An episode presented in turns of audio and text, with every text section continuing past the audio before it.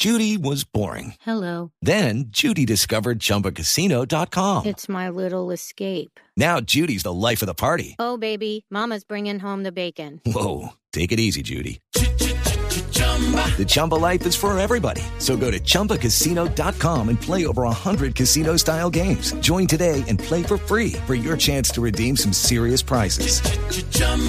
ChumbaCasino.com.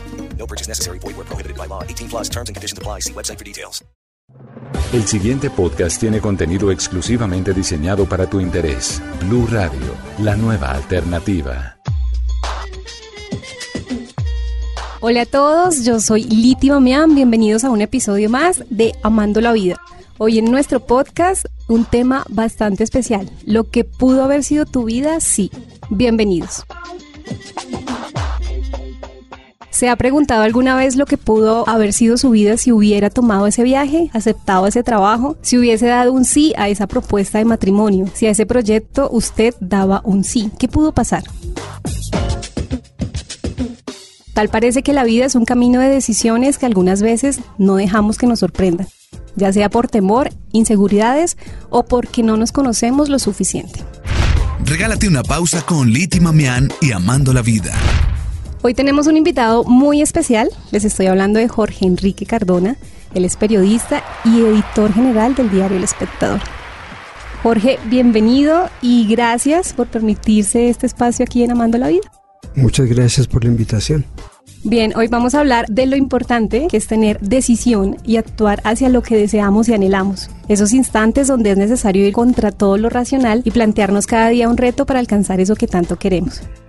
Jorge, supongo que en el ejercicio como periodista tiene una larga lista de obstáculos que tuvo que enfrentar por algún cometido. Sin embargo, en su vida, ¿cuál ha sido uno de esos retos donde en definitiva todo dependía de una decisión? Pues yo creo que cada día se depende uno de una decisión, pero me trae la memoria mientras escuchaba la introducción que después de haber estudiado 12 semestres de economía, tomé la decisión de no ser economista ni seguir esa profesión. Y en ese camino de la vida me encontré casualmente con el periodismo que tampoco había pensado que fuera mi destino. Y obviamente en esas vueltas de la vida llevo 35 años volteando. ¿Cómo fue ese proceso de encontrarse o toparse con el periodismo? O sea, ¿fue un agradable encuentro o simplemente fue casual? No, fue totalmente casual y jamás em, había concebido la idea de ser periodista. Eh, después de haber desistido del camino de la economía, eh, lo que intenté trabajar un poco en el tema de la dramaturgia, que siempre ha sido de, de mi interés, y, y, en ese camino, pues eh, más bien urgido por el tema de sobrevivir en este mundo, pues eh, llegué al periodismo, que pensé que iba a ser un tema de tránsito y en el que llevo más de tres décadas. Ok, ¿cuál ha sido una de esas experiencias más maravillosas donde tú dices, bueno, el periodismo es mi vida, pero también ha sido un reto grande? Pues yo siempre, digamos, a título personal, exalto mucho de que por alguna particularidad mía me han interesado siempre los que mis colegas llaman mis casos imposibles, que son aquellos de procesados que alegan su inocencia y que por alguna razón me gusta seguir el tema y que muchos de ellos han terminado en tremendos eh, errores judiciales que terminó después en sentencias contra el Estado. Entonces cada uno de, del seguimiento de estos casos ha sido una enorme satisfacción personal y han cambiado y me ha ayudado a fortalecer un poco mi contacto diario con el periodismo. Bueno, qué bella experiencia la que nos comparte Jorge. Por supuesto, se ganará o perderá en cada caso. Seguramente el camino que usted está a punto de emprender está lleno de incertidumbre. Lo más importante es pensar en lo que dejará de ganar si no lo hace. No hay decisiones convenientes ni inconvenientes. Como bien dijo William James, filósofo estadounidense, cuando debemos hacer una elección y no la hacemos, esto ya es una elección. ¿Usted cree en el destino, Jorge? Eh, en parte sí, pero creo que también uno ayuda a construir ese destino. ¿Y en las casualidades? También, aunque pienso que uno desde el corazón y desde lo profundo de la conciencia ha llamado las circunstancias y los hechos que van aconteciendo en la vida. ¿Qué es lo peor que podría pasar si tomamos un camino equivocado? Pues que uno en la vida siempre está expuesto a ensayo y error. Somos seres falibles donde permanentemente nos estamos equivocando y lo importante es saber rectificar y saber levantarse.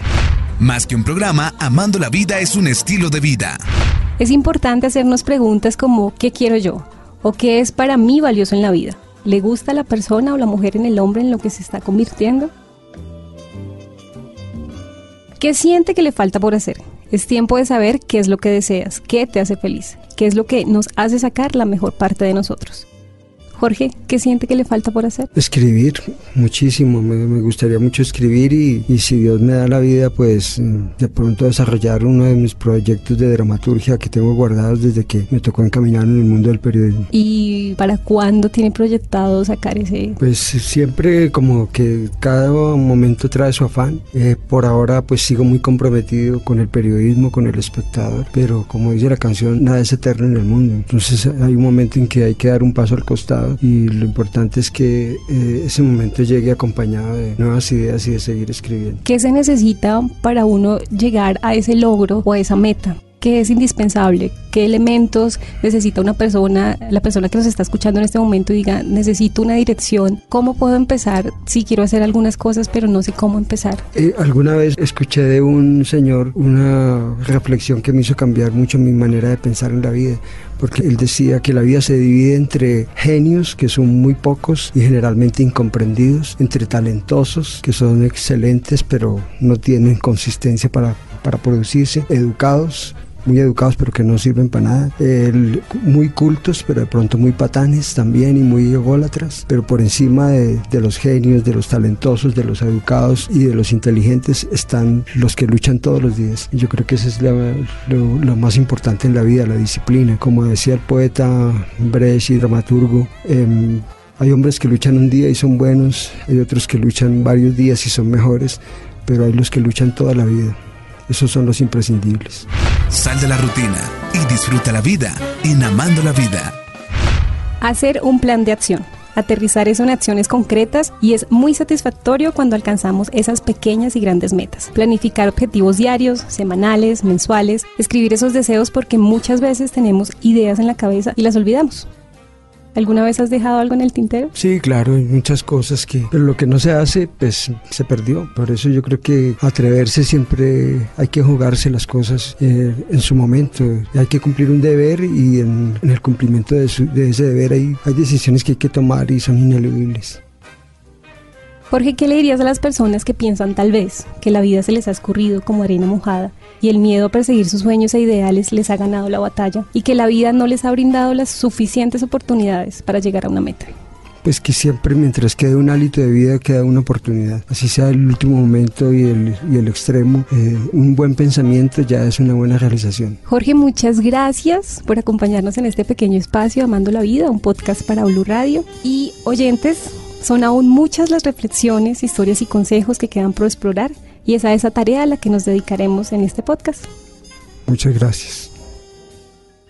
Para más contenido sobre este tema y otros de tu interés, visítanos en www.bluradio.com. Blu Radio, la nueva alternativa.